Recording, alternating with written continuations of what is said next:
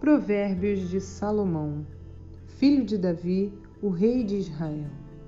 Para aprender a sabedoria e o ensino, para entender as palavras de inteligência, para obter o ensino do bom proceder, a justiça, o juízo e a equidade, para dar aos simples prudência e aos jovens conhecimento e bom siso Ouça o sábio e cresça em prudência, e o instruído adquira habilidade para entender provérbios e parábolas, as palavras e enigmas dos sábios. O temor do Senhor é o princípio do saber, mas os loucos desprezam a sabedoria e o ensino. Sabedoria é um termo que aparece repetidamente no livro de Provérbios.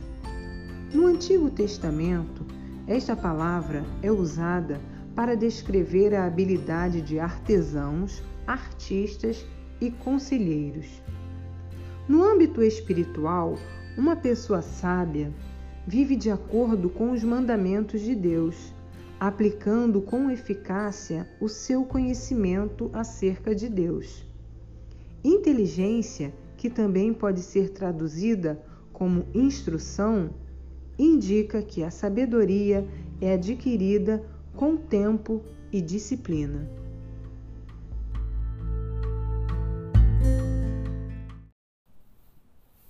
Idolatria. No livro de Ezequiel, capítulo 14, versículo 3, diz assim: filho do homem. Estes homens levantaram os seus ídolos dentro do seu coração, tropeço para a iniquidade que sempre tem eles diante de si. Idolatria não é apenas o culto e adoração às imagens pagãs. Qualquer coisa que colocamos acima ou no lugar de Deus torna-se um ídolo.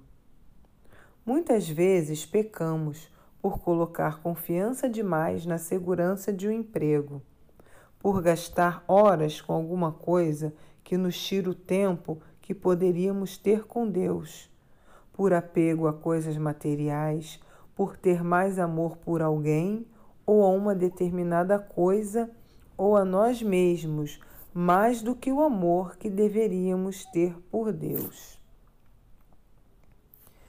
Devemos pedir perdão pelas vezes que colocamos qualquer coisa no lugar de Deus ou até mesmo acima do Senhor. Devemos amar ao Senhor com todo o nosso coração, toda a nossa alma, toda a nossa força e com todo o nosso entendimento. Em nome de Jesus.